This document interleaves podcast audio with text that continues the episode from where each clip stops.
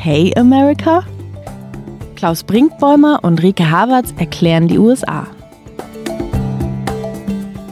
Hallo zu OK America, dem transatlantischen Podcast von Zeit Online. Ich bin Klaus Brinkbäumer, Zeit und Zeit Online Autor in New York. Und ich bin Rike Havertz, US-Korrespondentin für Zeit Online in Washington, D.C. Ich höre das US-Korrespondentin in Washington DC sehr, sehr gerne. Ja, ich stocke immer noch ein bisschen. Ich will immer noch sagen, Chefin vom Dienst in Berlin. Ich muss mich noch ein bisschen dran gewöhnen, aber ich freue mich natürlich auch immer noch. Also die erste Woche ist auch im Flug vergangen und ich kann immer noch nicht glauben, dass ich jetzt äh, dauerhaft hier bin, aber so ist es. Wie ist denn das Leben in Washington DC für dich? Anders als ich es von früheren Aufenthalten kenne, aber das hat natürlich mit Corona zu tun. Die erste Woche habe ich tatsächlich sehr, sehr viel dann direkt gearbeitet, was ja gut ist, weil dann kommt man gut rein. Dann am Wochenende natürlich noch die furchtbare Nachricht, über die wir natürlich dann jetzt hier auch später sehr länglich und ausführlich sprechen, über Ruth Bader Ginsburg. Das hat mich natürlich direkt mal so in die Aktualität geworfen und dann auch noch bei einem Thema, was mich äh, natürlich sehr auch als Journalistin irgendwie ein Stück weit berührt hat, weil ich mich ja viel mit ihr auseinandergesetzt habe, beruflich und sie einfach eine beeindruckende Persönlichkeit war. Und dadurch hatte ich gar nicht so viel Zeit, Washington so zu erleben, sondern war immer nur so in Arbeit gefangen und bin äh, dann am Sonntag das erste Mal ein bisschen durch äh, Washington gelaufen, was nach wie vor schön war. Und hier in der Nachbarschaft ist es auch fast normales Leben mit Brunchen, Farmers Market, Buchhandlung. Also das fühlt sich relativ normal an, bis auf die Maskenpflicht, die hier auch auf der Straße ist. Gestern bin ich mal Richtung Downtown gelaufen, also Richtung Weißes Haus, National Mall und so zu einem normalerweise Feierabendmoment. Und Downtown ist halt einfach sehr, sehr ausgestorben und da war so niemand. Und dann dachte ich so, oh Gott, das war wahrscheinlich dein New York-Gefühl für ein Vierteljahr mindestens. Und äh, da habe ich schon gedacht, okay, das Leben und Arbeiten hier wird doch ein anderes sein, weil man nicht einfach mal zu irgendwem ins Büro läuft und spricht. Das ist alles, findet alles gerade nicht statt. Nee, Covid-19 ist ein größeres Thema als, ich glaube, ich war ja lange nicht in Deutschland, als in Deutschland. Ne? Die Menschen sind viel, viel vorsichtiger. Die großen Städte, New York und Washington, sind tatsächlich, also verweist ist jetzt ein großes Wort, aber, aber so vergleichsweise menschenleer. Ne? Ja, ja, ja, ja, ja geht, geht, mir auch so. Und Begegnungen sind erschwert. Ähm, ich war vergangene Woche für Dreharbeiten ähm, für den Film, an dem ich arbeite, mit Stefan Lambi zusammen in Washington. Du weißt es ja, wir sind uns begegnet. Endlich der Sundowner. Endlich sind wir uns begegnet. Und ich habe auch gestaunt, wie schnell man dann vom Weißen Haus zum Kapitol kam, wie wenige Menschen dort waren. Das hat etwas Geisterstadthaftes immer noch. Ne? Ja, es ist, also ich muss mich da auch noch umstellen, weil das Leben in Berlin, bevor ich hierher kam, war doch wieder eins, das einem Alltag vor Corona sehr nahe kam. Alle Cafés, alle Restaurants hatten auf, die Freibäder waren auf, es gab wenige Kontaktbeschränkungen, man konnte sich auch mit mehr als drei, vier Leuten treffen und all das ist gefühlt hier nicht möglich. Mein größter Schmerz ist natürlich mit, dass die Pools hier nicht aufhaben und ich nicht schwimmen gehen kann. Das heißt, ich muss jetzt joggen gehen, aber so lernt man die Stadt natürlich auch kennen. Und ähm, da muss ich mich, glaube ich, gedanklich noch drauf einstellen, wobei es vermutlich in Deutschland ja auch nochmal anders werden wird. München äh, ist jetzt noch nicht, ich würde es nicht Hotspot nennen, aber da verschärft sich die Situation. Also ich glaube, der Herbst wird global gesehen auf jeden Fall nochmal anders als der Sommer, der natürlich einfach rein temperaturmäßig vieles für uns erleichtert hat. Aber Deutschland wirst du jetzt ja dann bald erleben, Klaus. Ja, ich bin hier in New York im Moment in Abschiedsstimmung, weil wir am Sonntag, am Samstag äh, fliegen werden und am Sonntag in Hamburg ankommen werden. Und das ist für mich tatsächlich ungewohnt oder bewegend äh, aus mehreren Gründen. Ich war über ein Jahr lang nicht in Deutschland. Und äh, das hatte ich noch nie. Das fiel mir gestern auf, als ich so ein bisschen drüber nachgedacht habe. In meinem ganzen Leben war ich noch nie ein ganzes Jahr lang nicht in Deutschland. Ich bin sehr gespannt auf den Vergleich und die Erfahrungen dort. Und natürlich freue ich mich sehr, sehr, sehr darauf, Familie wiederzusehen, meine Eltern wiederzusehen, meine große Tochter wiederzusehen. Und äh, gleichzeitig bin ich traurig, weil Reisen so erschwert ist. Ich habe keine Ahnung, wann ich wieder in New York sein werde. Ne? Wie wie es dann so in der näheren oder auch etwas ferneren Zukunft weitergehen wird. Mal sehen, mal gucken. Aber die, die Reise muss jetzt sein. Nach über einem Jahr ähm, muss ich wieder nach Deutschland. Also nächste Woche werde ich dich dann aus, äh, ich glaube, Hamburg. Mal sehen. Hamburg vielleicht. Dann haben wir ein bisschen getauschte Rollen. Wie, wie spannend. Aber ist es doch auch schön, dann, also nach über einem Jahr mal wieder äh, in die Heimat zu fahren, ist, glaube ich, auch was, worauf man sich dann freuen kann. Ja, und es gibt schöne Anlässe. Wir stellen das Buch vor. Ich weiß nicht, ob ich davon schon geredet habe hier, dass ich ähm, parallel zu dem Film mit Stefan gemacht habe, mit Stefan Lambi im Wahn. Es geht also um das wunderbare Land, über das wir hier permanent reden. Äh, das jetzt erscheint. Und äh, Buchvorstellungen sind natürlich ein, ein wunderbares Ereignis, wenn sie denn alle so stattfinden können wie geplant. Aber ich hoffe das sehr. Ich, darf ich ganz kurz Eigenwerbung machen äh, im Wahn bei CH Beck? Natürlich darfst du die Eigenwerbung machen und wir drücken alle Daumen, dass die Buchvorstellungen dann auch noch stattfinden können. Das äh, müsst ihr vermutlich alles vor dem Corona-Herbst wegorganisieren. Aber die Frankfurter Buchmesse findet ja auch in etwas anderem Rahmen, aber sie ja, findet ja statt. Insofern. Aber sehr abgespeckt und auch das ist natürlich traurig. Die Messe wird für die Verlage keine Messe der Stände sein, also Buchstände, wie das immer so üblich war. Also sehr, sehr minimalistisch mit eigenen Veranstaltungen. Ich werde auch dort sein, aber die Frankfurter Buchmesse, wie man sie kennt, wird das nicht sein. Inklusive der Friedenspreisverleihung, auch die wird es geben, ähm, aber auch natürlich ganz anders in der Paulskirche, als man das so kennt. Ne? Und hier in Amerika, um mal dorthin zurückzukommen, wo wir eigentlich sein wollen, wo wir auch mit diesem Podcast sein wollen, haben wir jetzt 200.000 Tote. Und die Fachleute rechnen damit, dass auch hier die Zahlen im Herbst natürlich wieder ansteigen werden. Es gibt äh, diverse Studien, Northwestern University und andere, in denen vorausgesagt wird, dass, dass es bald wieder zwei, vielleicht sogar 3000 Tote pro Tag geben soll und das oder wird und dass bis Jahresende die Zahl tatsächlich bei 300.000 Toten sein kann. Der Präsident ist, äh, so kann man es, glaube ich, vermuten, zu Recht vermuten, froh über jeden Tag, an dem nicht über Corona geredet wird, sondern zum Beispiel über den Supreme Court oder über andere Dinge. Aber was für ein Scheitern, ja? Es ist total unvorstellbar und ich bin jetzt ja hier und trotzdem finde ich es noch unvorstellbar, was teilweise hier passiert. Es gab jetzt gerade wieder eine Trump-Veranstaltung in Ohio, wo der, ich glaube, es war der Vizegouverneur von Ohio, vor dieser Veranstaltung dafür geworben hat, Masken zu tragen und er wurde ausgebuht und im Grunde genommen verhöhnt dafür. Und das kann man sich, also weil das ist wiederum, ich finde, das ist kein großer Einschnitt in unser alltägliches Leben, eine Maske zu tragen. Natürlich ist das vielleicht manchmal näher, aber man gewöhnt sich so dran. Also ich bin immer schon so, sie ist ein Accessoire, wie weiß ich nicht, das Handy, was man mit rausnimmt und sie schützt einfach. Und wenn man dann solche Bilder sieht und solche Videos, dann versteht man viele Menschen. Ich werde sehr gespannt darauf sein, äh, hoffentlich dann auf meinen Reisen, die ich hier, so es Corona-mäßig geht, machen werde, eben auch mit Menschen ins Gespräch zu kommen, die genau das nicht tun wollen und ähm, welche Logik dahinter steht. Ich versuche das immer noch zu verstehen und es fällt mir sehr, sehr schwer. Ja, man kann es nur ideologisch oder wahltaktisch zu verstehen versuchen. Das sind, glaube ich, die beiden Ebenen. Ne? Ideologisch ähm, meint, dass es für Republikaner und Anhänger des Präsidenten um, um Freiheit geht, dass sie das Maskentragen als Eingriff in ihre persönliche Freiheit verstehen und dann daraus ableiten, dass auch Wahlveranstaltungen in geschlossenen Räumen erlaubt sein müssen, dass Partys und alles andere erlaubt sein müssen. Und dann stürmen sie halt auch die Residenzen der Gouverneure und, und verlangen die Befreiung ihrer Bundesstaaten. Ich finde das absurd. Ähm, der wahltaktische Aspekt ist, dass Trump äh, diese Veranstaltungen braucht, dass er sie liebt, das ist seine Art, Wahlkampf zu machen und er will sich das nicht nehmen lassen. Und das führt dann dazu, dass zum Beispiel die CDC, also die ähm, Centers for Disease Control, Seuchenbehörde, Infektionsbehörde. Seuchenbehörde, ja, ich kam gerade nicht auf die Überset Übertragung der drei Buchstaben, dass die eine, ähm, eine Warnung auf ihre Website stellen, wo ähm, über Aerosole geredet wird, also die Übertragung ähm, des Virus durch die Luft. Und äh, einen Tag später ist diese Warnung verschwunden weil sie dort nicht stehen darf, weil der Präsident Veranstaltungen in geschlossenen Räumen machen will. Diese permanente Verdrehung und dann natürlich auch Unsicherheit führt natürlich dazu, dass vor allem die Anhänger der Republikaner keine Atemschutzmasken tragen, keinen Abstand einhalten. Sie glauben schlicht nicht daran, dass das wirken würde.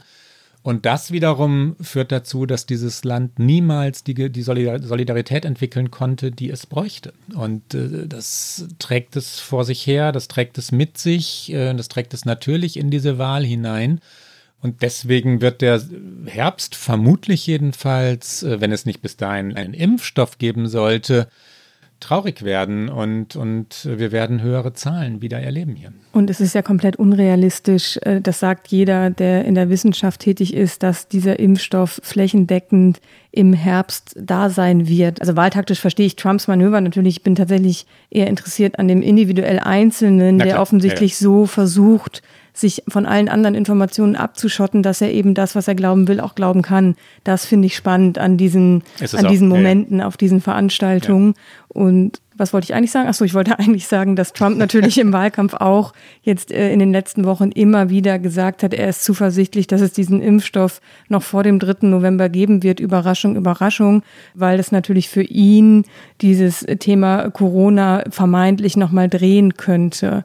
Und ähm, was aber gerade, und vielleicht kommen wir jetzt mal zum eigentlichen Punkt unserer Sendung, wobei er auch gar nicht. Verfehlen wir unser Thema hier? nee, wir verfehlen es eigentlich nicht, weil eigentlich am Ende Corona auch wieder eine Rolle spielt, aber ja, ja. dazu glaube ich äh, später mehr. eigentlich wollen wir sprechen, müssen wir sprechen über Ruth Bader Ginsburg, die Richterin am obersten Gerichtshof hier am Supreme Court in Washington DC, die am vergangenen Freitag mit 87 Jahren gestorben ist und das hat erstmal gesellschaftliche Implikationen, weil diese Frau einfach sehr, sehr wichtig war für dieses Land. Es hat aber natürlich auch politische Konsequenzen, weil seitdem im Grunde genommen eine Stunde nach der Nachricht über ihr Ableben ging der politische Kampf um die Nachbesetzung ihres Postens los. Und darüber wollen wir heute sprechen. Wir hatten in einer früheren Folge ähm, Ruth Bader Ginsburg schon einmal als Thema und trotzdem verdient sie es, gerade jetzt natürlich verdient sie es unbedingt. Beim letzten Mal habe ich sie vorgestellt. Magst du sie vorstellen? Wer war die Dame? Wer war die Dame? Die Dame war, wie ich gerade schon sagte, Richterin am obersten Gerichtshof. Sie war seit 1993 am obersten Gerichtshof. Sie war von hm. Bill Clinton nominiert und dann auch vom Senat benannt worden. Sie war hier, das muss man schon sagen, eine Ikone. Ist ein großes Wort, aber ich glaube, für Ruth Bader Ginsburg ja, gilt das. Natürlich. Sie war eine feministische Ikone. Sie wird vor allen Dingen vom liberalen Amerika gefeiert für ihre Verdienste. Sie ist eine ganz kleine, zarte, fast schon bescheidene Dame, Dame gewesen. Und man muss auch wirklich Dame sagen, weil Vielleicht lassen wir sie einmal selbst zu Wort kommen und zwar mit dem, was ihr ihre Mutter, ähm, Ruth Bader Ginsburg, ist Anfang der 30er Jahre in New York äh, als äh, Tochter jüdischer Arbeiterfamilie geboren und ihre Mutter hat ihr zwei Dinge mit auf den Weg gegeben. Sei eine Dame und sei unabhängig. Und wir hören mal ganz kurz rein, wie Ruth Bader Ginsburg äh, darüber spricht, dass das die beiden Werte waren, an die sie sich immer gehalten hat. My mother died when she was 47. At the time, I thought that was oh, at least middle aged. She was one of the smartest people I ever knew. She had two messages for, for me in my growing up years to be a lady. Don't be distracted by emotions like anger, envy, resentment. These just sap energy and waste time. And the other was to be independent. Yes, she hoped I would meet Prince Charming and live happily ever after, but she stressed the importance of being able to uh, manage on my own. Und ich finde, sie hat sehr viele tolle Dinge gesagt in ihrem Leben. Sie hat natürlich inhaltlich ganz, ganz viele Dinge gesagt. Ich finde das nur so erstaunlich, weil ich finde, es spricht so für sie und ihre Persönlichkeit, weil daran hat sie sich, finde ich, aus meiner Beobachtung heraus, Zeit ihres Lebens gehalten. Sie war immer höflich. Man kann sich eigentlich an keine Szene erinnern, wo Ruth Bader Ginsburg irgendwie mal ausfällig geworden wäre. Und sie war stets unabhängig. Und diese Unabhängigkeit, die hat ihr auch diesen Ruf eingebracht, weil sie hat immer für ihre Grundsätze eingestanden. Sie war berühmt für ihre abweichenden Meinungen zu urteilen am Supreme Court. I dissent. Ich widerspreche, war das, was sie, äh, das gibt sie als Button äh, zu kaufen, weil das war das. Sie war vor allen Dingen für ihre Meinung gegen die konservative Meinung bekannt und berühmt. Sie hat sehr klug argumentiert. Sie war eine Frau, die, jetzt rede ich schon sehr lange über sie, ja, ganz kurz, unterbrich mich. Ganz kurz reingrätschen. Ganz kurz nur, entschuldige, die, weil, weil dieses I Descent, man kann sehr genau datieren, worauf das zurückzuführen ist, dass diese beiden Wörter so berühmt geworden sind. Im Jahr 2000, äh, wir erinnern uns, glaube ich, alle zumindest vage daran, war der hoch umstrittene Wahlkampf zwischen Al Gore und George W. Bush und dann die noch umstrittenere, wenn man das denn so steigern kann, Wahl weil in Florida die Wahl haarscharf entschieden oder eben nicht entschieden wurde und dann hätte nachgezählt werden müssen, Stimmen hätten neu ausgezählt werden müssen. Es war offensichtlich, dass Al Gore diese Wahl eigentlich gewonnen hatte, weil er mehr Stimmen in Florida hatte. Und der Supreme Court, äh, damals mit konservativer Mehrheit, entschied, dass diese Stimmenauszählung nicht stattfinden durfte.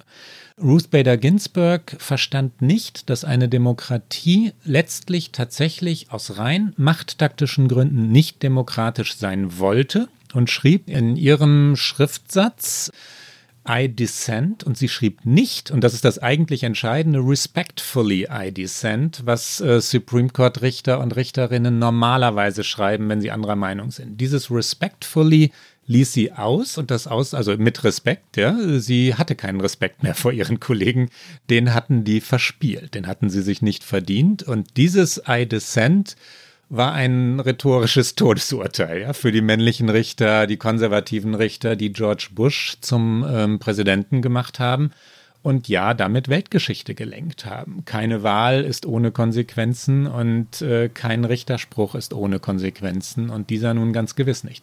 Es ist äh, sehr schön, dass du das so im Detail äh, nochmal gesagt hast, weil das finde ich ist ein, ein sehr schöner, ein sehr wichtiger Moment natürlich in ihrer Karriere, ja. aber spricht auch wieder für sie als Persönlichkeit, weil sie, sie hat auch nie aufgegeben. Sie hat dann immer weitergemacht. Sie hat sich auch nicht von Ärger oder gefühlter Ungerechtigkeit klein machen lassen. Ähm, das zeigt auch ihre Biografie. Sie war eine der ersten Professorinnen äh, an der Columbia Law School und sie hat aber, als sie, ich glaube in Rutgers hat sie angefangen, genau in mhm. Rutgers hat sie angefangen, da war sie schlechter bezahlt mit der Begründung, dass sie einen Ehemann habe, der sie versorgen könne und da hat sie aus Angst vor äh, Diskriminierung ihre zweite Schwangerschaft verborgen. Sie hat dann immer ganz weite Kleider getragen und war in der glücklichen Lage, dass das Kind genau in der Sommerpause zur Welt kam und ist dann im Herbst einfach wieder zurück an die Uni gegangen. Also sie hatte schon viele Dinge auf ihrem Weg, als sie in Harvard eingeschrieben war, als eine von ganz, ganz wenigen Frauen unter, ich glaube, 500 Männern, wurden alle dahin zitiert und wurde gefragt, wie, wie es ihnen einfallen könne, mit welcher Berechtigung eine Frau einem Mann einen Platz wegnehmen würde. Also sie hat da schon für ihre Zeit normal eben vieles ertragen hat aber einfach immer weitergemacht und ihre Prägung, sich für Gleichstellung so einzusetzen, hat interessanterweise in Schweden stattgefunden, weil sie hat eine Recherche äh, in Schweden gemacht und da hat sie diese, diese Gesellschaft als so irre gleichberechtigt schon damals wahrgenommen. Und da ist eigentlich ihre Prägung erst entstanden, sich so für die Gleichstellung einzusetzen. Die hat sie dann als Anwältin bei der American Civil Liberties Bürgerrechtsorganisation durchgesetzt und genau für diese Bürgerrechtsorganisation hat sie dann sechs wegweisende Fälle zur äh, Geschlechtergleichstellung durchgefochten vor dem Supreme Court, an den sie später berufen werden sollte. Und fünf davon hat sie gewonnen. Das heißt, sie ist einfach auch eine brillante Juristin gewesen. Und ihr Tod ist einfach am Ende eines langen Lebens. Natürlich ist das, was irgendwann passiert. Trotzdem ist es tragisch. Es war unfassbar. Am Freitagabend Ortszeit kam diese Nachricht als eigentlich Amerika schon in seinem Wochenende war. Und dann war, also meine Vermieterin hat am nächsten Morgen nur gesagt, sie sei einfach erschüttert.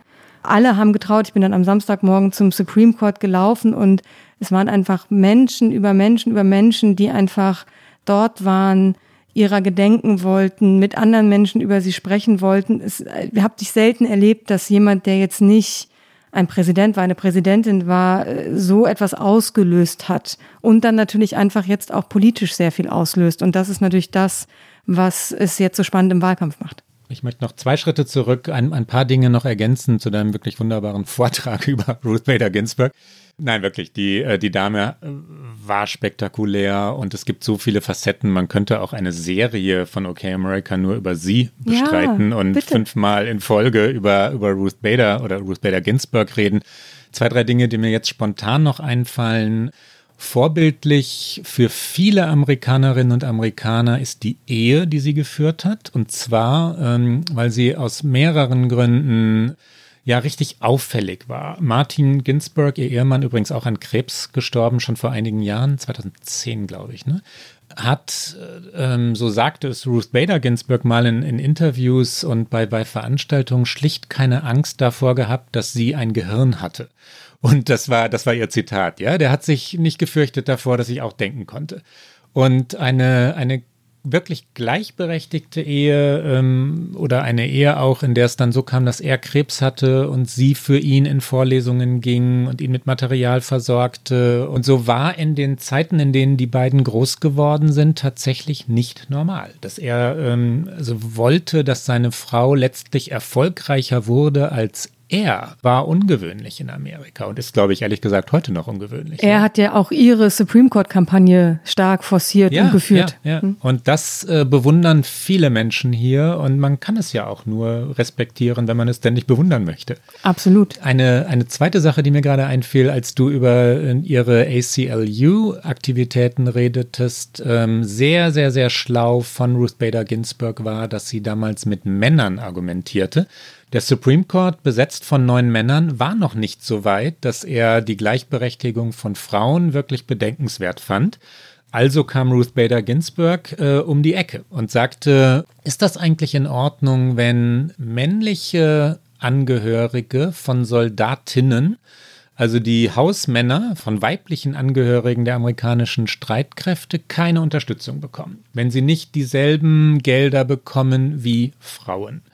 Also sie setzte sich für die Männer ein, die in der amerikanischen Geschichte nun wahrlich nicht die Benachteiligten waren, aber in ganz speziellen Punkten eben schon, weil niemand an sie gedacht hatte. Das war ja nicht normal, dass eine Frau Soldatin war und der Mann zu Hause die Kinder hütete.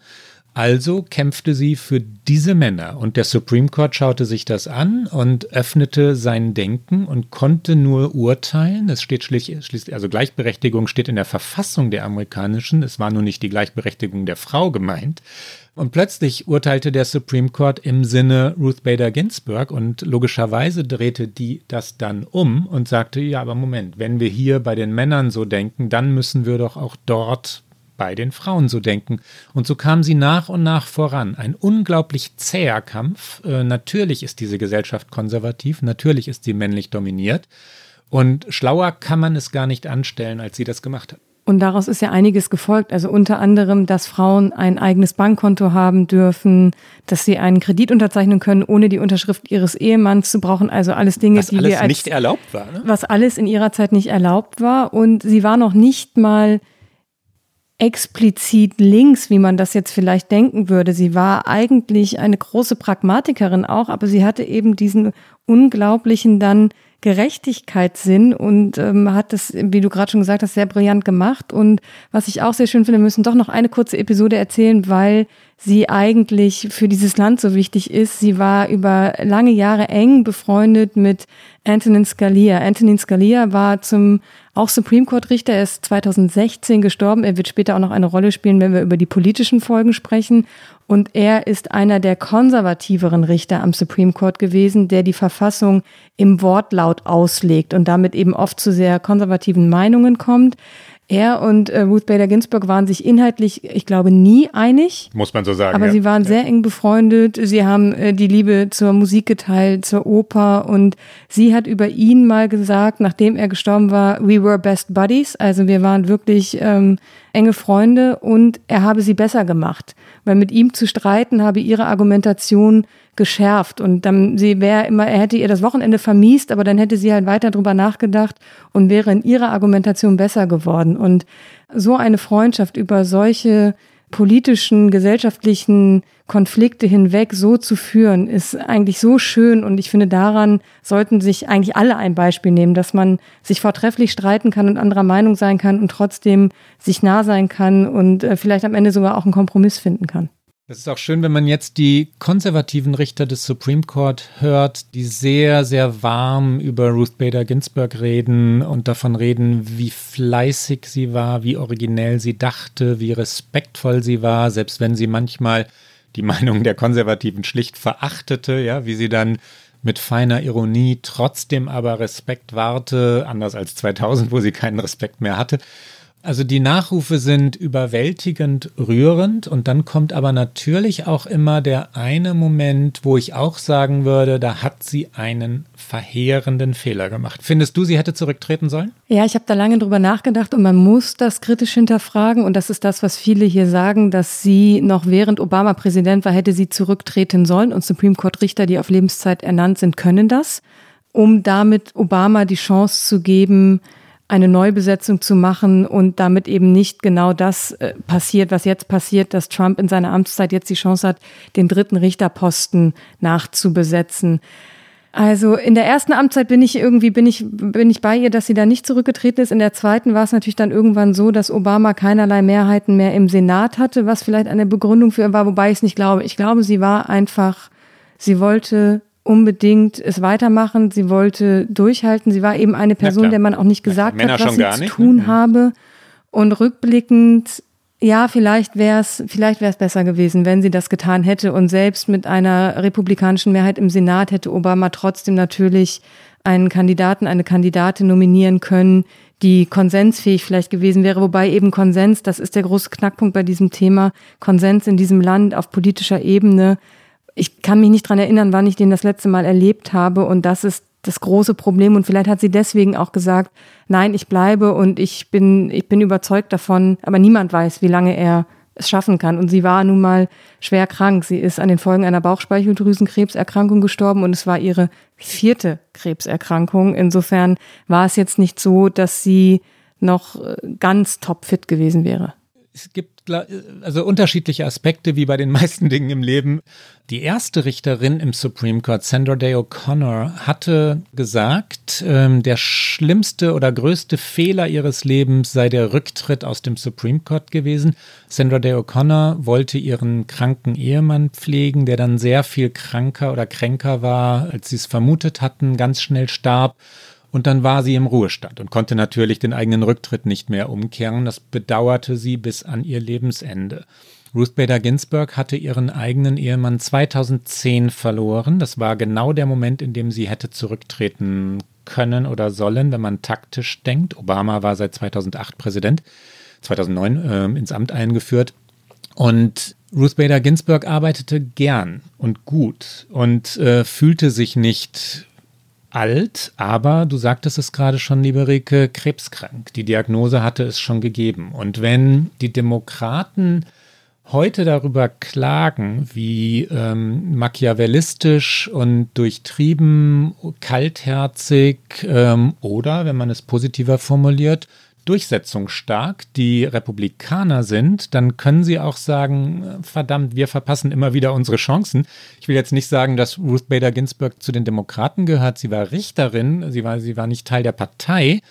Aber sie zählte natürlich zum Lager, zum linksliberalen Lager Amerikas. Das Land ist gespalten hier und dann muss man Chancen nutzen. Herrje, da muss man auch sagen, Obama kann das neu besetzen. Er kann eine 40 oder knapp 50 Jahre alte Richterin wählen, die dann äh, für die nächsten Jahrzehnte diesen Posten besetzt.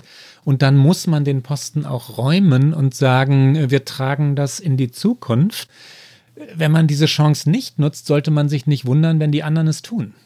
Absolut. Und das, was sich daran ja anschließt, und wir springen jetzt so ein bisschen hin und her, aber ist natürlich die grundsätzliche Frage, inwieweit die Verfassung Amerikas, die sich das so erdacht hat, also die Gründerväter dieses Landes haben sich eben erdacht, dass es das Checks and Balances System gibt, also dass es eine Balance und Kontrolle zwischen den einzelnen Zweigen der Regierung gibt und deswegen die äh, Supreme Court Richter das Recht haben, eben Handlungen des Präsidenten und auch Gesetze des Kongresses als verfassungswidrig zu beurteilen.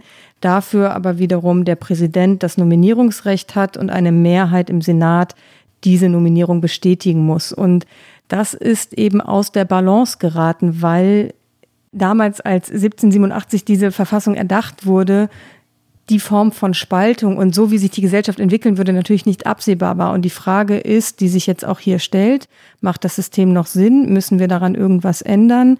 Und bevor man jetzt gleich alles über den Haufen wirft, gäbe es ja zum Beispiel auch Optionen, wie es auch ähnlich in Deutschland geregelt ist, eine Amtszeit von äh, Supreme Court Richtern zu begrenzen. Die muss ja nicht auf acht Jahre begrenzt sein, so dass sie von den möglichen politischen Dingen des Präsidenten abhängt, sondern man kann ja auch auf 15 oder 20 Jahre begrenzen. Damit wäre immer noch die Unabhängigkeit gewahrt und das vielleicht als kurzer Seitenaspekt. Natürlich hat kein Richter am Supreme Court ein Parteibuch. Sie sind unabhängige Richter. Der ähm, Chief Justice, also der oberste Richter am Gerichtshof, John Roberts, hat das auch während der Trump-Administration immer wieder deutlich gemacht, dass die Justiz in den USA unabhängig sei. Aber durch dieses Recht des Präsidenten, diese Menschen zu benennen, kommt es natürlich seit Jahrzehnten dazu, und das machen Demokraten wie Republikaner, dass natürlich eher Richterinnen und Richter ausgewählt werden, die in ihren Urteilen und ihren Auslegungen des Gesetzes eher der eigenen Haltung entsprechen. Also Obama und Clinton haben eher liberale Richterinnen und Richter benannt, Bush und Trump eher konservative. Und das ist natürlich auch verständlich, aber durch diese übermäßige Polarisierung, über die wir immer wieder sprechen in dieser Sendung, wurde damit der Supreme Court ein Stück weit auch zum Spiel bei, weil dann sobald ein Posten frei ist, das so eine Machtfrage ist, die, äh, glaube ich, vor äh, über 200 Jahren eben so nicht absehbar war. Ja, die Anhörungen äh, im Senat waren oft umstritten, die Entscheidungen waren oft umstritten. Ähm, Amerika zerstreitet sich, man kann schon fast sagen, leidenschaftlich gern immer wieder über, über gesellschaftliche Fragen, wie vor allem das Recht auf Abtreibung oder Fragen, die dann so an der Grenzlinie zwischen sozialen und religiösen Themen liegen. Waffenrecht, das ist jetzt nicht wirklich religiös, aber die ähm, also das Doch, Recht für auf, einige hier schon. Ja, der Eifer ist dann schon, hat dann schon wieder religiöse Qualitäten, ja, die ähm, also immer wieder neu. Und diese Fragen werden nie abschließend geklärt. Also hat eine Frau das Recht auf ihren eigenen Körper, das Recht auch auf Abtreibung? Darf sie es haben? Unter welchen Umständen darf sie es haben? Wie lange? Darf sie es haben. Seit Generationen ringt dieses Land erbittert über diese Frage. Und natürlich ist die Gesellschaft eigentlich längst weiter und sehr viel liberaler. Und selbstverständlich ist hier die Mehrheitsmeinung inzwischen so, äh, dass das Abtreibung legalisiert und auch vereinfacht werden müsste. Aber der Supreme Court ist ein Spiegelbild des amerikanischen Senats und den Senat haben wir hier schon, also wie er zusammengesetzt ist, meine ich, und den Senat haben wir hier schon mehrfach erklärt. Die Bundesstaaten können jeweils zwei Senatoren und Senatorinnen schicken, also auch die kleinen oder ländlichen und bevölkerungsarmen Bundesstaaten wie South Dakota oder Tennessee ist jetzt nicht bevölkerungsarm, aber sehr, sehr, sehr konservativ, haben zwei Senatoren, genauso wie Kalifornien oder New York State oder Massachusetts. Und der, der Senat ist bei weitem nicht so liberal oder progressiv wie die amerikanische Gesellschaft. Und er entscheidet über den Supreme Court. Wo, wohin ich eigentlich wollte, die, dieses Erbitterte, das das jetzt bekommen hat, hat einige Vorgeschichten. Ähm, auch die Demokraten waren längst nicht immer die Heiligen und Guten in diesem Spiel. Sie haben zum Beispiel bei George W. Bush Supreme Court-Nominierungen erbittert bekämpft. Ähm, sie haben Regeln verändert im Senat dass Richter jetzt mit einfacher Mehrheit und nicht mehr nur mit 60 Stimmen, so war das früher, äh, nominiert werden äh, können, ist auch auf die Demokraten zurückzuführen. Spielregeln wurden verändert. Aber eine wirklich einschneidende äh, Maßnahme war die der Republikaner äh, 2016 und die hat alles gekippt hier. Das wissen die auch selber, ne? das bestreiten die auch nicht. Barack Obama hat äh, 2016 neun Monate vor der Wahl Merrick Garland äh, nominieren wollen oder nominiert. Neun Monate vor der Wahl, also wirklich noch viel Zeit. Selbstverständlich eine legitime Nominierung. Übrigens schon vorsichtig. Ähm, Garland ist ein moderater Liberaler, einer, der für die Republikaner auszuhalten gewesen wäre. Eine Konsensnominierung. Und die Republikaner haben gesagt, äh, wir stimmen nicht nur nicht über ihn ab, sondern wir hören ihn gar nicht erst an. Wir verweigern im Senat die Anhörung. Und ähm, der Mehrheitsführer der Republikaner, Mitch McConnell, über den wir gleich noch mehrfach reden werden, ich nehme es jedenfalls an, unbedingt, sagte genüsslich, äh, dass der, der schönste Augenblick in der Zeit, in jener Zeit sei gewesen, als er Obama sagen konnte, Sie, Herr Präsident, füllen diesen Sitz nicht. Also Sie besetzen diesen Posten nicht. Das hatte etwas Rassistisches, dass der weiße Mehrheitsführer dem schwarzen Präsidenten, der von den Republikanern nie wirklich akzeptiert wurde, ja, sagen konnte, Sie nicht. Sie, Herr Präsident, entscheiden diese Sache nicht hatte eine, einen, ja, ich sag's jetzt mal, rassistischen Unterton. Mitch McConnell ist harter Ideologe und ja, ja. ich würde dir da unbedingt zustimmen wollen, dass das für ihn das, ja, das hatte einen rassistischen Unterton, absolut. Und das haben die Demokraten natürlich nicht verziehen und es war auch ein Bruch aller Regeln. Das zerschlug alles, das zerschlug natürlich jeden Konsens. Die Republikaner reden heute anders. Äh, sie sagen heute, ja, ja, aber die Demokraten und was haben die denn früher gemacht und was haben die denn bei den Anhörungen von Brett Kavanaugh gemacht, wo es um Vergewaltigung ging. Die Demokraten, Kamala Harris vor allem, haben sehr aggressiv Kavanaugh befragt, aber das war alles kein Vergleich zu 2016. 2016 hat das Spiel verändert. Ich wollte gerade anheben und sagen, 2016 hat das Spiel verändert, dass alle sehr gut spielen. Exakt meine Worte, weil genau wie du sagst, sowohl Demokraten als auch Republikaner, die können alle dieses Machtspiel spielen. Sie haben es alle schon gespielt. Alle sind auf ihren Vorteil bedacht. Da muss man jetzt nicht unterscheiden. Da sind auch die Republikaner wahrlich nicht die Bösen. Aber 2016 hat wirklich etwas im Grundsatz verändert. Und 2016 war, ich erinnere mich sehr gut, weil es war im Februar und ich war äh, tatsächlich auch in den USA, in Washington tatsächlich auch und äh, um den Vorwahlkampf zu begleiten. Und der Tod von Scalia war anders als von Bader Ginsburg jetzt nicht erwartet worden. Der Mann war äh, bei bester Gesundheit und fit und ist relativ überraschend gestorben. Das kam auch irgendwie an einem äh, spät am Abend. Ich erinnere mich noch, weil auch da habe ich dann einen Nachruf geschrieben und saß bis in der Nacht am Schreibtisch und dachte nur, ach na ja, aber also war mein erster Gedanke, oh, oh doof, aber ah, dann kann jetzt ja Obama noch jemanden benennen, weil es ist ja noch genug Zeit, es ist ja erst Februar. Und was dann passierte, das hat einen wirklich ein bisschen als Beobachter äh, fassungslos gemacht. Und interessanterweise gibt es Republikaner, und äh, vielleicht kommen wir auf ihn ganz kurz zu sprechen, Lindsey Graham. Lindsey Graham sitzt im Senat für äh, South Carolina und war eigentlich das, was man immer so schön in Washington einen Dealmaker nannte. Also einer, der über die Parteigrenzen hinweg auch Konsens gefunden hat, Deals geschlossen hat. Und der hat 2016 gesagt, wenn es einen republikanischen Präsidenten gibt im letzten Jahr seiner ersten Amtszeit und dann wird ein Sitz frei, dann könnt ihr sagen, dass Lindsey Graham gesagt hat, dass der kommende Präsident nominieren sollte, wer immer es ist. Also er hat sich quasi in dieser ganzen Skalierfrage dann dafür ausgesprochen zu sagen, wenn sowas nochmal passiert, dann muss es der machen, der dann gewählt wird, weil es eben eine Benennung auf Lebenszeit ist. Wir hören mal ganz kurz rein, was Lindsey Graham selbst gesagt hat. I want you to use my words against me. If there's a Republican president in 2016 and a vacancy occurs in the last year of the first term, you can say, Lindsey Graham said, let's let the next president, who it, whoever it might be, make that nomination. And you could use my words against me, and you'd be absolutely right.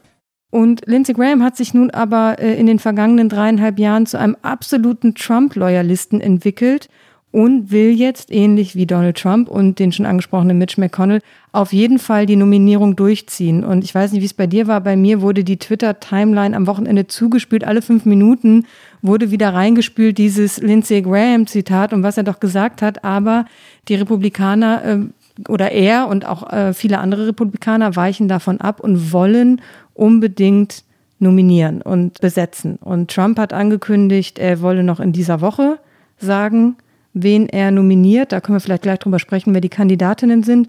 Und Mitch McConnell hat gesagt, es sei doch noch ausreichend Zeit, weiß aber auch, dass er nicht garantiert eine Mehrheit hat. Und das ist vielleicht der interessante Aspekt, über den wir zunächst sprechen sollten, bevor wir über mögliche Kandidatinnen sprechen. Wie sicher ist denn eine Mehrheit im Senat für einen möglichen Kandidaten, der von Trump benannt wird? Es sieht im Moment so aus, als sei diese Mehrheit sicher. Es, ähm, also die, das Stimmenverhältnis im Senat ist 53 zu 47 für die Republikaner.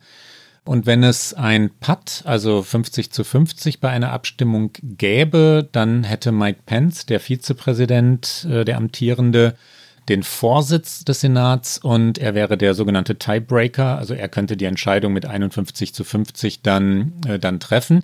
Es sieht nicht so aus, als gäbe es bei den Republikanern vier Abweichler, die müssten es sein, damit die Demokraten eine, eine Nominierung äh, verhindern können zwei Senatorinnen, die selber um die Wiederwahl kämpfen in Bundesstaaten, in denen Trump nicht sehr beliebt ist, haben gesagt, Moment, wir müssen uns an die eigenen äh, Regeln halten von 2016. Äh, das, was wir damals in Sachen Obama gesagt haben, müsste jetzt auch für uns gelten. Wir sollten nicht vor der Wahl äh, eine Nominierung durchpeitschen. Das sind Susan Collins und Lisa Murkowski. Ja, und Mitt Romney hat am Dienstagmorgen äh, sich festgelegt. Der hat am längsten geschwiegen, hat die Spannung hochgehalten, aber am Dienstagmorgen dann, dann gesagt, dass er mit den Republikanern, also mit seiner Partei stimmen wird. Und äh, damit ist das Ganze im Grunde durch. Also das ist klar, dass die Republikaner ähm, die Mehrheit beisammen haben. Es ist klar, dass die Demokraten nicht viel dagegen ausrichten können, außer Verzögerungen hier oder dort. Aber sie werden es nicht verhindern können. Ähm, sie haben die Mehrheit schlicht nicht. Die, die, die Republikaner werden das durchkriegen vor der Wahl oder auch nach der Wahl. Aber ähm, Romney war der eine Wackelkandidat und der steht an der Seite seiner Partei.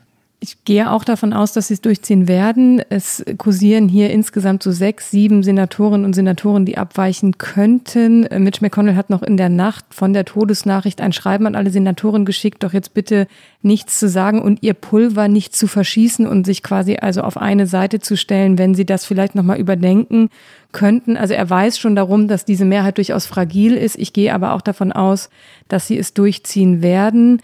Biden appelliert natürlich daran, an die Senatoren, die nicht unbedingt Hardcore-Trump-Loyalisten sind. Er hat gesagt, er spricht jetzt nicht Mitch McConnell oder Donald Trump an, er spricht die Republikaner an, die davon ausgehen, dass man sowas richtig und äh, mit Respekt behandeln müsse. Und ähm, wir können da vielleicht auch mal kurz reinhören. And the people of this nation are choosing their future right now as they vote. To jam this nomination through the Senate is just an exercise in raw political power. I'm speaking to those Republicans out there, Senate Republicans, who know deep down what is right for the country and consistent with the Constitution. Er hofft natürlich darauf, weil de facto, das haben wir auch jetzt schon auseinandergesetzt, haben die Demokraten keine Handhabe. Also faktisch und vom Regelwerk haben die, die Republikaner alles auf, das Recht auf ihrer Seite. Es geht dann halt um die Frage, wie legitim wäre so etwas. Und natürlich gibt es auch unter den Demokraten schon sowas wie, das wird ja immer gerne nukleare Optionen genannt. Also die Theorie, okay, dann selbst wenn die es durchziehen, wir gewinnen das Weiße Haus, wir gewinnen auch die Mehrheit im Senat und dann setzen wir einfach die Richterposten herauf. Also erhöhen die Richterposten von neun auf wie viele dann auch immer, meinetwegen elf, und können damit dann zwei Leute benennen und haben dann wiederum ein ideologisches Gleichgewicht wiederhergestellt. Das ist also auch solche Dinge kursieren hier und nicht zwar Eric Holder zum Beispiel unter Obama Justizminister hat sowas gesagt und es gibt da einige Überlegungen, wie das dann noch zu retten wäre, weil vermutlich eben auch da der Eindruck steht, die Republikaner werden es noch durchziehen. Und auch sehr interessant finde ich, unfassbar viel Geld wird gerade gespendet an die Demokraten.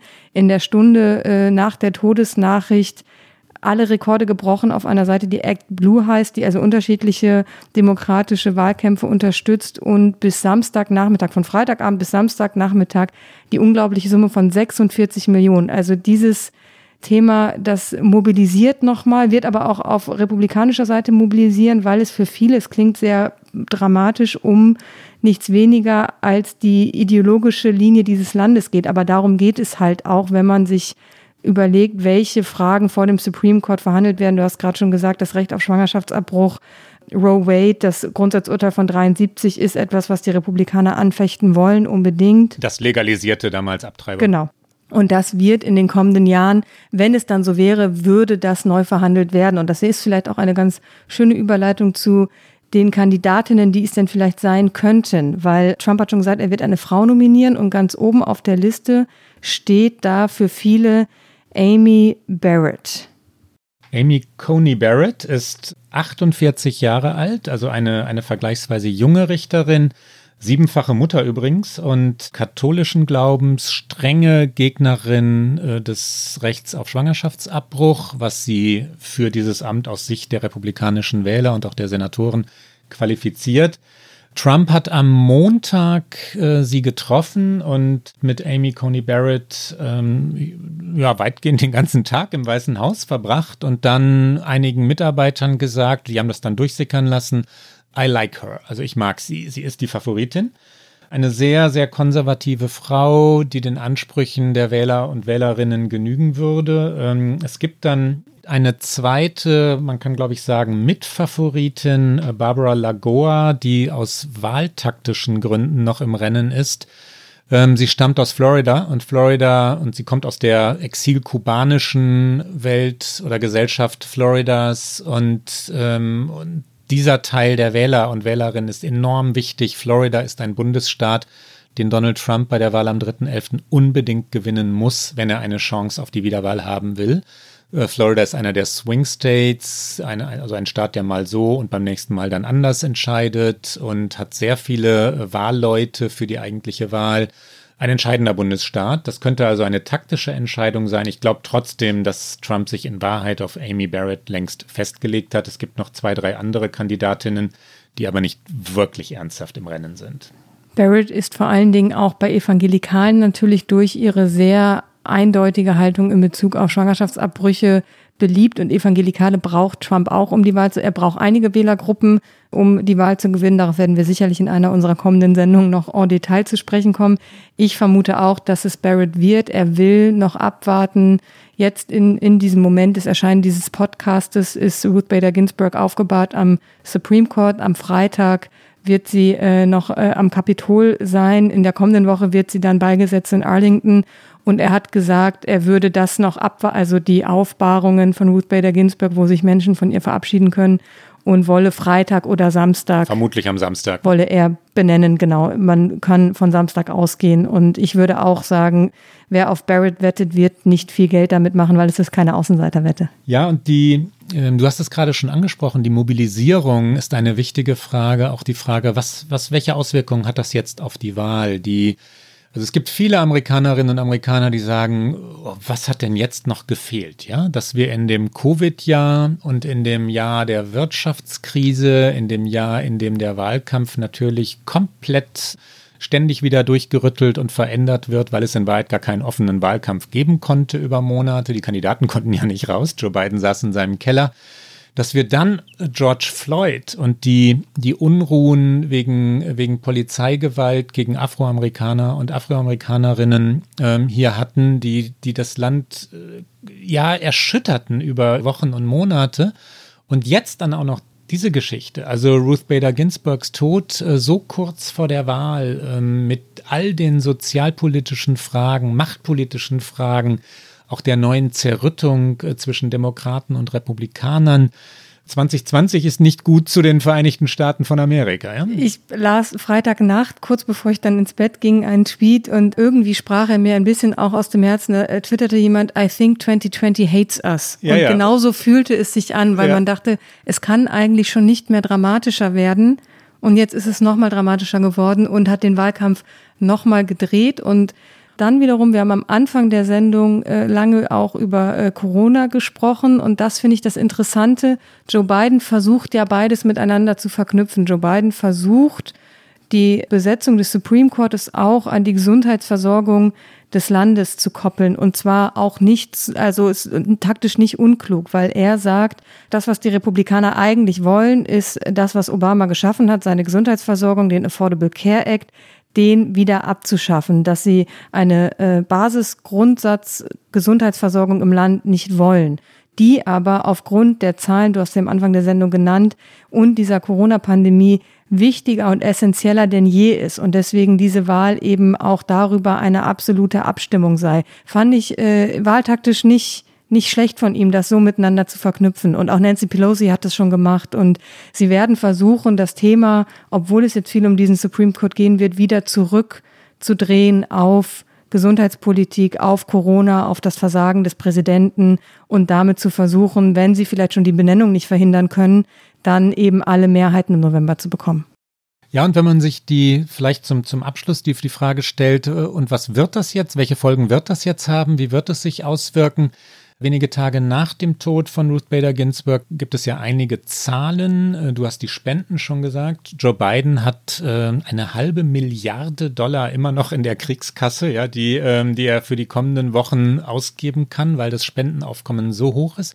Er hat sehr viel mehr Geld als Donald Trump, was überraschend ist. Damit war vor acht, neun Monaten nicht zu rechnen gewesen.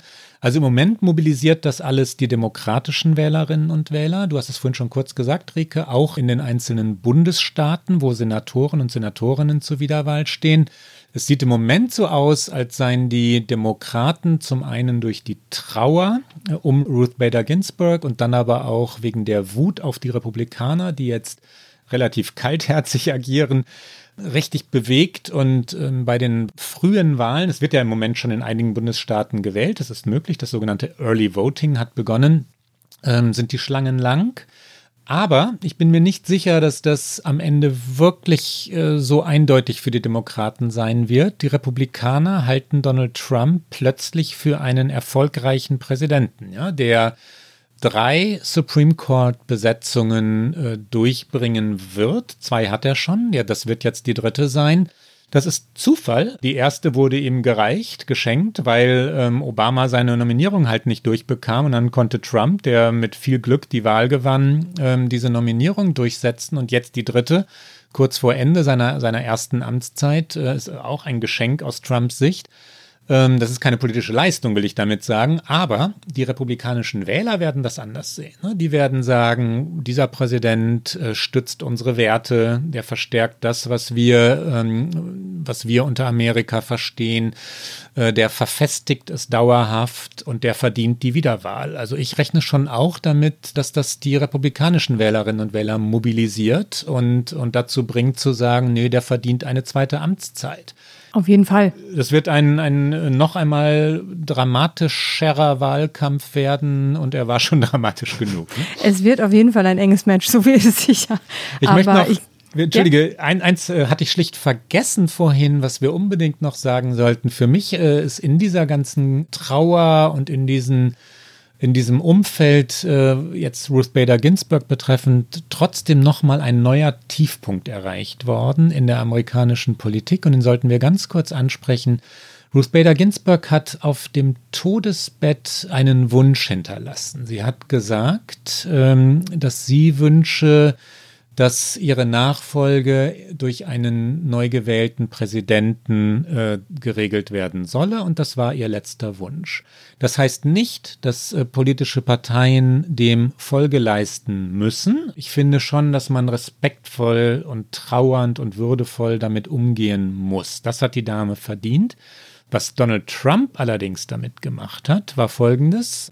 Er hat gesagt, war das denn wirklich so und haben das nicht die Demokraten erfunden? Ähm, Adam Schiff, einer der wichtigsten Abgeordneten im Repräsentantenhaus und Nancy Pelosi, die Mehrheitsführerin und Chuck Schumer, der Fraktionsführer im Senat, haben die sich das nicht ausgedacht? Haben die das nicht jetzt Ruth Bader Ginsburg äh, in den Mund gelegt?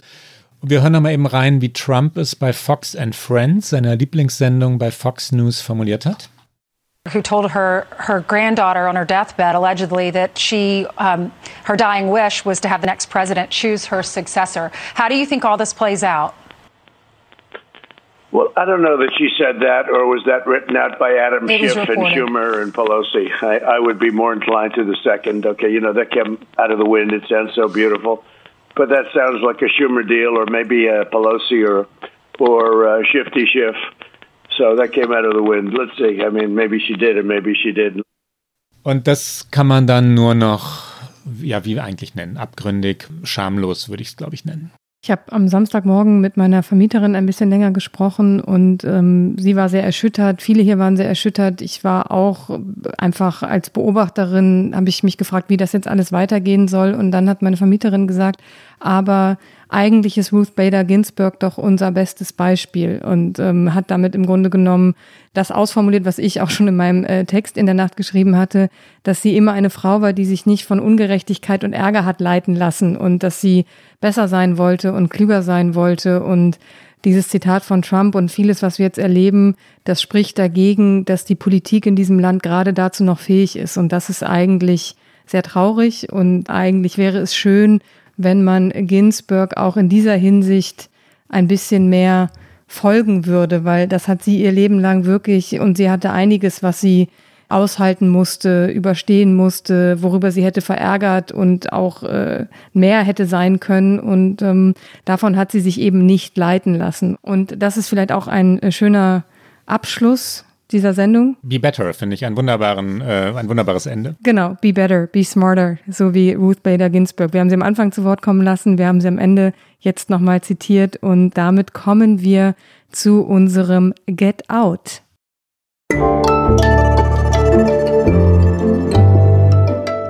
Get Out. Liebe Rike, was hast du mitgebracht heute? Ich habe tatsächlich etwas ganz anderes mitgebracht, eine kleine popkulturelle Empfehlung. Klaus, erinnerst du dich an den frühen 80er Jahre Film Ich glaube, ich stehe im Wald? Der natürlich, natürlich. Der sehr schlecht übersetzt. Hast du gesagt, natürlich oder natürlich nicht? natürlich. Ich konnte mich nicht wirklich erinnern. Er heißt im Original A Fast Times at Richmond High. Ist aus dem Jahre 82. Ähm, ich habe so verschwommene Erinnerungen, weil es gab mal eine Zeit in den frühen 90ern, da wurden so schlechte US Coming-of-Age-Geschichten äh, aus den 80er Jahren immer gezeigt in den öffentlich-rechtlichen Fernsehsendern. Und dazu gehört Fast Times at Richmond High basiert auf einem Buch von Cameron Crowe, den wir als Filmmacher von zum Beispiel Jerry Maguire kennen und der undercover an einer Highschool war und darauf eben dieses Filmbuch geschrieben hat. Und Jean Penn spielt darin eine tragende Rolle, der ja nun mittlerweile sehr bekannt ist und auch viele andere Schauspieler, die dann noch zu Berühmtheit gekommen sind, unter anderem Nicolas Cage. Und diesen Film haben jetzt unter anderem Sean Penn, nicht in seiner Ursprungsrolle, sondern in einer anderen und andere Stars in einem sogenannten Table Read nachgestellt via Zoom. Sie haben sich also zusammengefunden in einem Zoom-Call und haben die besten Szenen nachgesprochen und ähm, Morgan Freeman war die Erzählstimme, der immer gesagt hat, wo man sich gerade befindet. Und das haben sie gemacht für zwei wohltätige Organisationen, Reform Alliance und CORE. CORE ist von Sean Penn selbst und es ging darum, Geld für die Corona-Pandemie zu sammeln. Und es ist so von Jennifer Aniston, Julia Roberts, Brad Pitt, Matthew McConaughey, Shia LaBeouf, Jimmy Kimmel, alle sind irgendwie dabei und sprechen dieses 80er-Jahre-Filmbuch nach. Und es ist einfach sehr witzig. Es ist, ähm, weil auch die, die Sprache, alles, diese 80er Jahre, dieses 80er Jahre Setting ist einfach sehr, sehr lustig und natürlich hier haben sich sehr viele über die Wiedervereinigung von Brad Pitt und Jennifer Aniston gefreut, die dann auch noch gefühlt eine sehr schlüpfrige Szene nachspielen, so wie sie halt in den 80er Jahren schlüpfrig war. Und es ist, ich kann es empfehlen, es ist auf YouTube zu sehen, ist ungefähr eine Stunde. Es ist was ganz anderes, wenn man sich mal erholen will, wenn man mal so No-Brainer sich angucken will. Und ich packe den Link natürlich in die Show Notes und hier ein ganz kleiner Ausschnitt zwischen Jennifer Aniston, dem Erzähler Morgan Freeman und Brad Pitt und einem sehr laut lachenden Jimmy Kimmel. Hi, Brad. You know how cute I always thought you were. I think you're so sexy. Will you come to me? Angle on Brad in Daydream. In a nice shirt, his hair combed back, and looking great. He walks to Linda. She reaches out and grabs him for a kiss, pulling him close. Then she pushes him away so he can watch as she carefully unstraps the top of her bathing suit. The incredible Linda Barrett's breasts fall loose. Lord have mercy. she takes Brad's hands and places them on her as she begins unbuttoning his shirt. They're just about to fall into passionate love making when we hear. Hey, hey, Brad, do you have any cute? The Dave Dream. Ja, wie wunderbar. Und ich habe heute etwas mitgebracht, liebe Rike, was andockt an etwas, was, was wir vor einigen Wochen schon einmal gespielt haben. Ich überrasche dich jetzt. Wir hatten vor einigen Wochen etwas, was unsere Hörerinnen und oh Gott, Hörer. Ein Quiz, ein Quiz. Ein Quiz, ein Quiz, äh, was unsere Hörerinnen und Hörer, wenn denn die Zuschriften ein repräsentatives Bild abgaben, wirklich äh, mochten. 20 Reasons to Love America hatten wir äh, angehängt. Du wirst dich erinnern an eine unserer düstersten Sendungen über die amerikanische Spaltung und das Scheitern an Covid-19. Warum kann man Amerika trotzdem lieben? Jetzt bist du gerade in Washington, DC angekommen und ich verlasse gerade New York City, äh, vorläufig, aber jedenfalls am, am Sonntag, wie, wie schon gesagt, fliege ich ja erstmal nach Deutschland. Und ähm, 20 Reasons to Love, und zwar Washington, DC und New York. Beginnen wir doch mit. Okay. Beginnen wir doch mit dem Ort, an dem ich gerade und noch bin, New York City. Okay, was ist dein erster Punkt? Du, Nee, du zuerst. Du hast deine Kategorie, du darfst zuerst und ich habe dann noch 30 Sekunden, um mir was zu überlegen. Und dann, wir spielen hin und her, ja? Ja. Also 10 und 10, 10, 10 Reasons New York, 10 Reasons Washington DC. Wir beginnen in New York. Und ich beginne, okay, so war es nicht gedacht, aber meine Kantine. Und zwar meine Kantine äh, liegt im Bryant Park. Ähm, als ich Spiegelkorrespondent in New York war, 2007 bis 2011, äh, war das Spiegelbüro in der 40. Straße direkt am Bryant Park. Und diese Wiese im Bryant Park war der Ort, wo äh, mein damaliger Kollege Frank Hornig und ich immer Mittag gegessen haben und der Sternkollege Giuseppe Di Grazia kam dann oft dazu.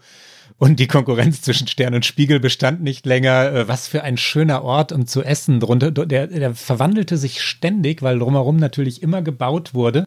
Und die Wiese im Bryant Park ist ein Ort, den ich allen äh, Reisenden aus Deutschland in New York unbedingt empfehlen möchte. Bryant Park. Wir müssen uns, glaube ich, ein bisschen beeilen, aber jetzt bist du dran. Okay, was Touristisches zuerst, weil es mir sofort einfiel, äh, die Brooklyn Bridge.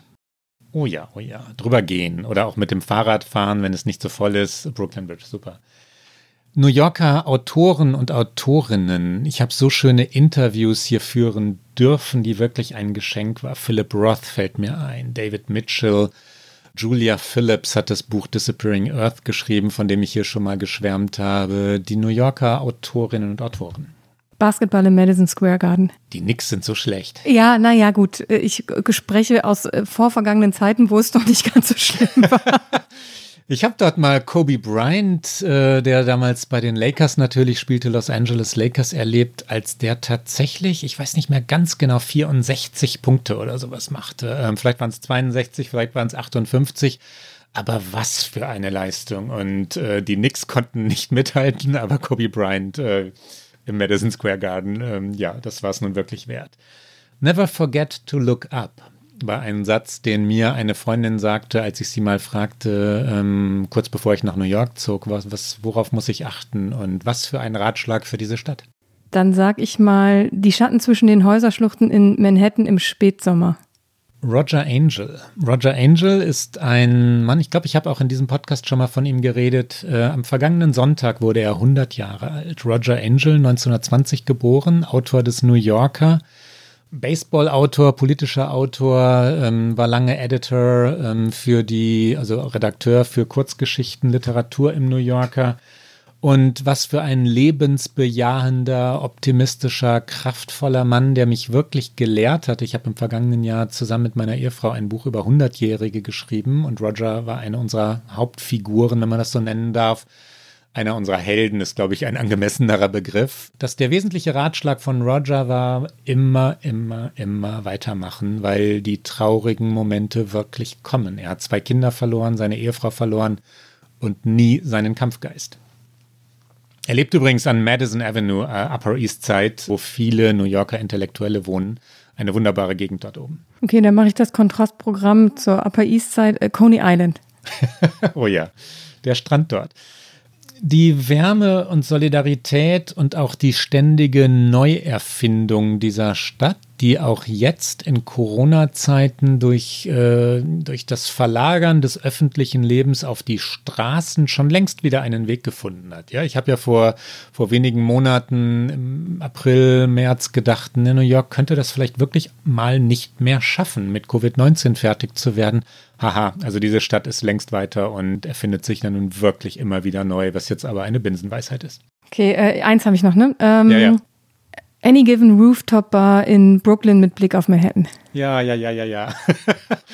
Da komme ich ja ins Weinen. Ich, ich fliege einfach nicht. Ich bleibe einfach hier. Oder du kommst einfach wieder. Es wird alles wieder anders und möglicher werden. Ich komme selbstverständlich wieder. Washington. Wir gehen nach Washington. Du fängst an. Okay, ich fange an. Auch erstmal was Klassisches, äh, die National Mall und zwar laufend im Spätherbst mit Blick aufs Kapitol. Oh, ich, ähm, ich wollte gerade, also mein erstes, aber das, nein, das, das ist ein bisschen was anderes. Ich schließe das schließt aber an. Ich hatte gerade überlegt, was, womit will ich denn in Washington anfangen? Die Gebäude. Die, äh, die National Mall meint das auch, aber die, äh, in Wahrheit sind es der Supreme Court, das Kapitol, die, das Weiße Haus, das Lincoln Memorial, das Vietnam Memorial kann man nicht wirklich ein Gebäude nennen, aber diese ehrwürdigen Bauten in Washington, wenn man dort, du kennst es, aber unsere Hörerinnen und Hörer sollten es baldmöglichst kennenlernen, spazieren geht und von Gebäude zu Gebäude wandert, man wird ehrfürchtig, ne? weil es auch die, die Würde der Demokratie in Architektur überträgt. So kann man es, glaube ich, wirklich sagen. Ich bleibe noch ein bisschen auf der National Mall. Äh, die Museen dort, die umsonst sind und in weiten Teilen sehr lohnenswert. Ja, die intellektuelle Kraft Washingtons. Ich habe all die Gespräche geliebt, Abendessen, ähm, also wenn man dann Leuten wie John Podesta, der für Hillary Clinton den Wahlkampf ähm, gemanagt hat und noch heute unter all den Fehlern leidet, die er damals gemacht hat, begegnet oder dem Philosophen Michael Wertz, den wir auch schon mal zu Gast in diesem Podcast hatten. Ähm, Washington ist so viel mehr als Donald Trump, ja. Es ist natürlich außenpolitisch interessiert, es ist vielseitig, es ist höchst gebildet. Jetzt wird es ein bisschen äh, lokaler und persönlicher. Äh, Kramer Books, ein legendärer Buchladen in dem Viertel, in dem ich wohne, in der Nähe vom äh, Dupont Circle. Oh, den wollte ich auch nennen, Kramer Books. ja, dann machst du gleich damit weiter. Das ist doch verboten, oder? Ich war gerade Sonntag da, ich darf es ja sagen. Ja, da muss ich mir noch was anderes einfallen lassen. Ich hatte gerade überlegt, was fällt mir denn noch ein? Kramer Books ist so schön. Äh, Kaffee ist es übrigens auch. Hast, weiß nicht, ob du das gerade schon ich gesagt hast. Ich war auch da brunchen, ja. tatsächlich ja. am Sonntag. Die, die Bookstores. Okay, ähm, was, was sage ich denn? Alex Ovechkin, Eishockeyspieler. Ich liebe ja Eishockey. Ich bin Fan der Rangers hier in New York. Ich bin eigentlich dazu verpflichtet, die Washington Capitals zu hassen, weil die uns immer, weil die immer gewinnen gegen uns. Aber Alex Ovechkin ist nach meinem Gefühl der beste Eishockeyspieler der Welt, der die Washington Capitals äh, zur Meisterschaft geführt hat. Nicht in diesem Jahr, da sind sie schon ausgeschieden, aber in vergangenen Jahren. Und was für ein Eishockey-Profi. Ähm, eleganter kann man nicht Schlittschuh laufen, auch wenn man als Kunstlauf betreibt, äh, als dieser nicht mehr ganz junge Mann. Äh, unfassbarer Sportler. Ja, ja. Meine, zwei habe ich noch, ne?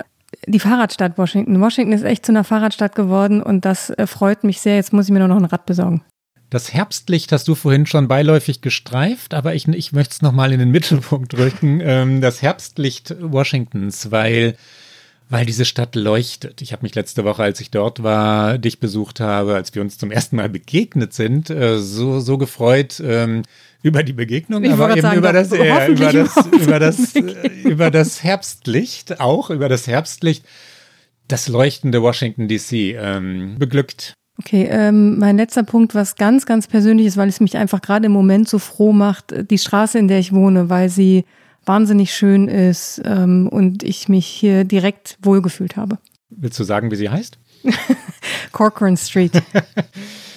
Und ich mache kurz Heldenverehrung zum Abschluss. Menschen wie Anthony Fauci, die sagen, was stimmt, sagen, was wahr ist, sagen, was, äh, was andere, mächtigere wie Donald Trump nicht gerne hören wollen und die tatsächlich alles andere als ein sogenannter Deep State, verrotteter Staat sind, wie Trump ihn immer nennt, sondern Institutionen waren, äh, Spielregeln waren und Wirklichkeit und Wahrheit verteidigen. Ein schöner Abschluss. Wir haben uns sehr verplaudert. Ich glaube, wir müssen irgendwann noch eine Sendung einstreuen, in der wir einfach nur über das schöne Amerika ja, ja, reden, weil wir beide, glaube ich, ein ja. großes Bedürfnis danach haben, wenn wir hier oft so schwere, kritische, äh, wichtige Themen besprechen. Ich merke das auch bei dieser Rubrik, ne? wie, wie schön das ist, über das, das fantasievolle, leidenschaftliche Amerika zu reden. Na? Unbedingt. Wir werden das irgendwie noch schaffen. Wir sind ja jetzt, Gott sei Dank, wöchentlich. Und für heute war es das mit OK America. Immer donnerstags, immer jede Woche auf Zeit Online und auf allen guten Podcast-Kanälen. Bis dahin. Und die nächste Folge hören Sie, wenn Sie mögen, am 1. Oktober. Wenn Sie uns schreiben wollen, erreichen Sie uns unter okamerica.zeit.de. Bis bald.